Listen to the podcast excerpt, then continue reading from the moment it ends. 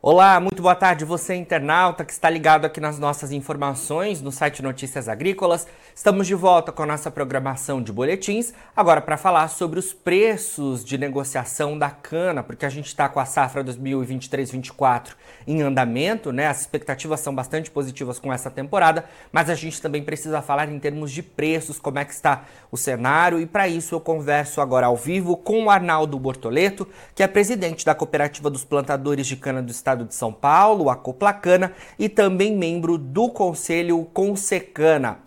Arnaldo, boa tarde, obrigado por estar presente aqui com a gente, viu? Boa tarde ao pessoal de Notícias Agrícolas. Satisfação estar aqui falando com você e com o público aí que nos estão ouvindo. Satisfação é nossa, Arnaldo. Bom, vamos falar um pouco sobre preços, né? A gente teve recentemente a atualização do Consecana em relação ao preço da TR e da cana, né?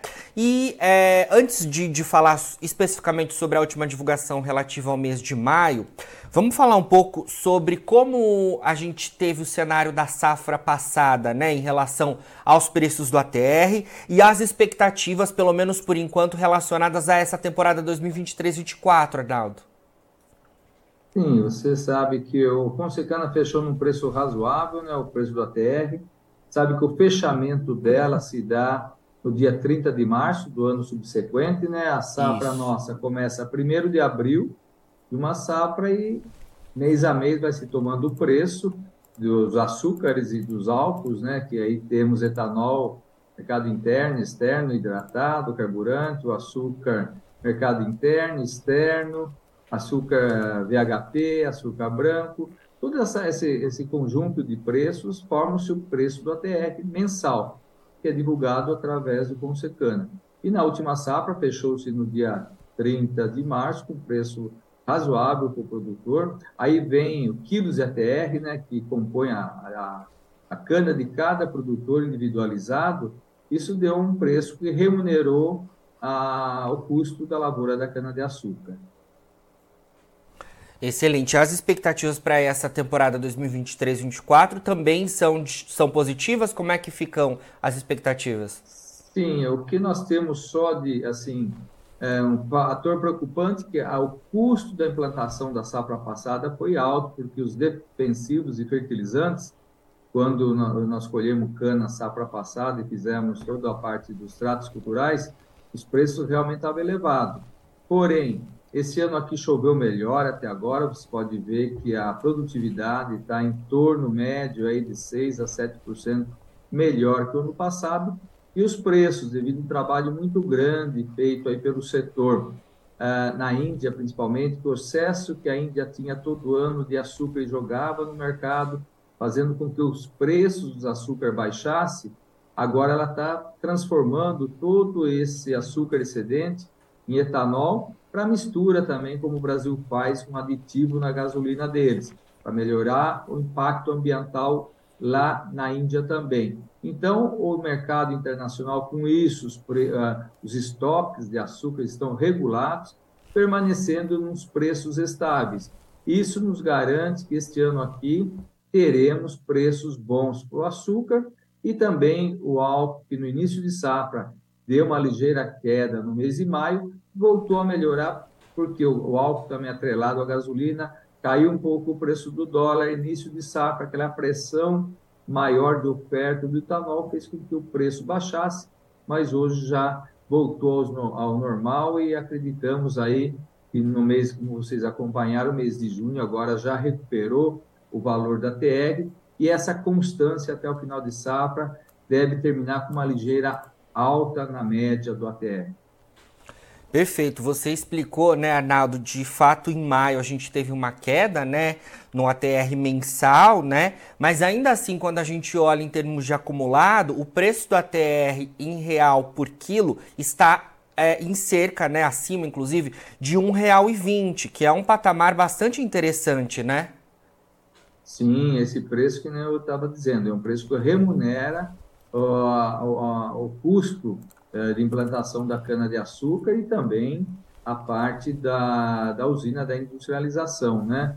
É, nós devemos ter aí um pouquinho a queda no quilo de ATR, porque está chovendo mais, a cana está vegetando ela não atinge o ponto máximo de maturação, porém uma boa produtividade, o que compõe quilos de ATR por o pol por hectare melhor, e com esse preço de 1,20 a 1,25, que é a tendência dele, faz com que uh, o produtor remunere o custo dele de implantação da lavoura até a condução da cana na, na unidade industrial.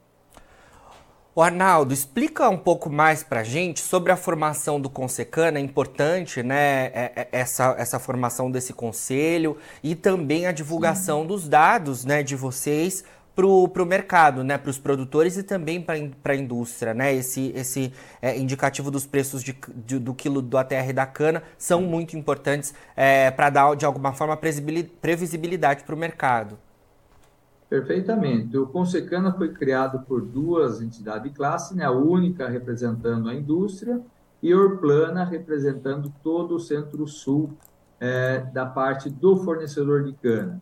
Então, aí nós somos em 10 membros que mensalmente se reúnem e, e foi criado é, o Consecana quando o governo, em 98, é, é, é, falou para o mercado que eles não ia mais soltar o preço tabelado da cana-de-açúcar, que nós, como fornecedores e indústria, teríamos que entrar num consenso e fazer a formação do preço.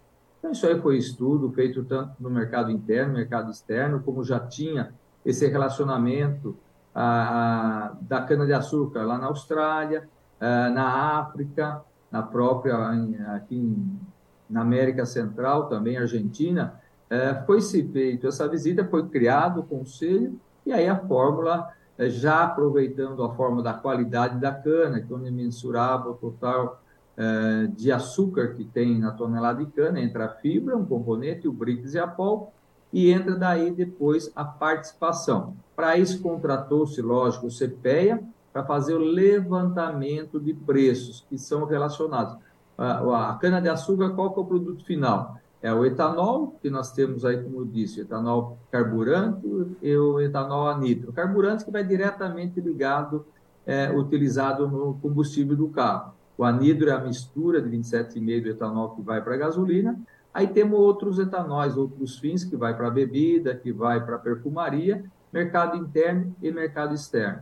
Aí vem o açúcar, também composto no mercado interno, mercado externo. Então, mensalmente, o CPEA faz a compilação de todos esses preços de mercado e introduz dentro da fórmula, e aí sim, através da participação é, pelo custo da matéria-prima e pelo custo da, da industrialização, sai-se o valor do ATR, que é onde o, to, o fornecedor vai receber a tonelada de cana entregue. Então, o preço hoje para o fornecedor da tonelada de cana, a moeda é o ATR, que é valorizado através do consecano.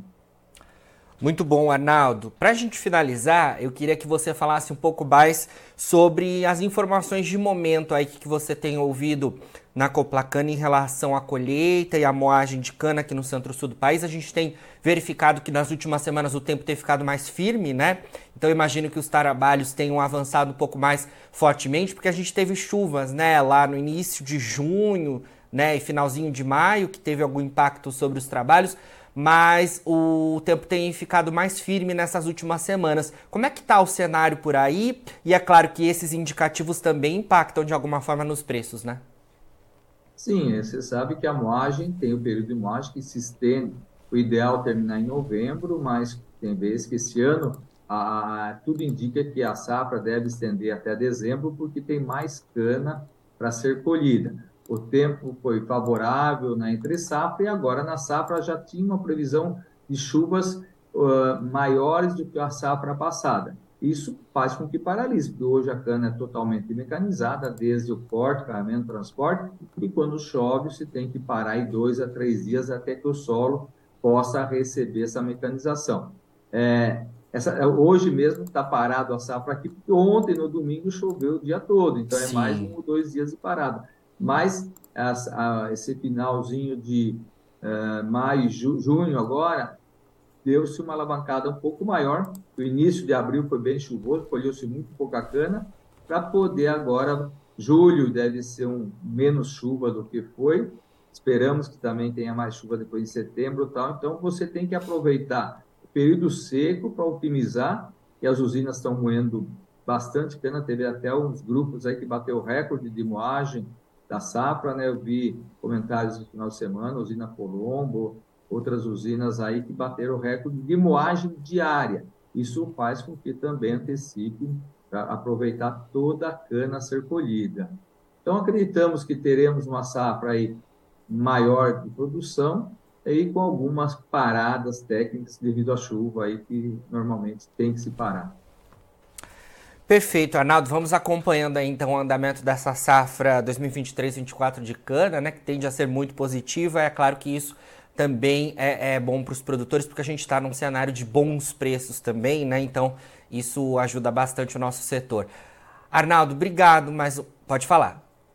É, eu acredito que deve permanecer assim, que não ocorra um fator extra aí, ou geopolítico, que venha atrapalhar toda essa previsão que nós temos feito, né? Acreditamos que não tenha nada para sair disso e que a TEC realmente termine em torno de 1,25, 1,28, que é um preço que estamos aguardando para o fechamento em 30 de março do próximo ano. Esperamos que tudo ocorra nessa conformidade, tá ok? Com certeza, muito bom para o setor isso, né, Arnaldo? Obrigado mais uma vez pelas suas informações aqui com a gente, tá? Tá ok, eu que agradeço. Um abraço a todos e um bom dia para vocês. Bom dia. Bom, é, finalizamos então aqui o nosso boletim, a gente trazendo as atualizações em relação aos preços voltados para a safra de cana 2023-24 aqui no centro-sul do Brasil. Agora eu queria agradecer a todos vocês que enviaram as suas histórias para a premiação A Melhor História de um Agricultor, que já tem os seus finalistas definidos e agora entra na segunda fase. A gente já está com o nosso site é, aberto né, para todas as votações e vocês podem então ir até lá para escolher a melhor história de um agricultor. A premiação acontece no final deste mês de julho. Então, vá lá, acesse o nosso site e vote na melhor história de um agricultor. Para você ir até o nosso site, tem o QR Code na sua tela. É, é muito fácil, você vai lá, escolhe a sua história, né?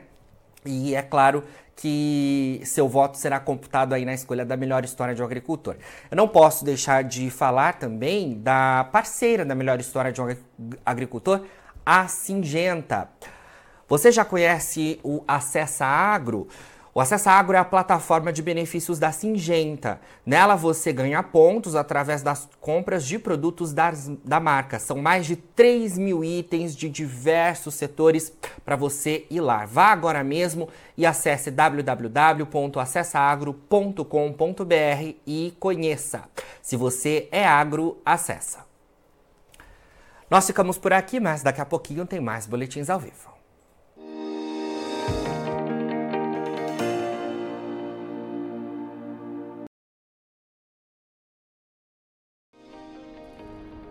Se inscreva em nossas mídias sociais no Facebook Notícias Agrícolas, no Instagram arroba Notícias Agrícolas e no nosso Twitter arroba Notiagre. E para não perder nenhum vídeo, não se esqueça de nos acompanhar no YouTube e na Twitch Notícias Agrícolas Oficial.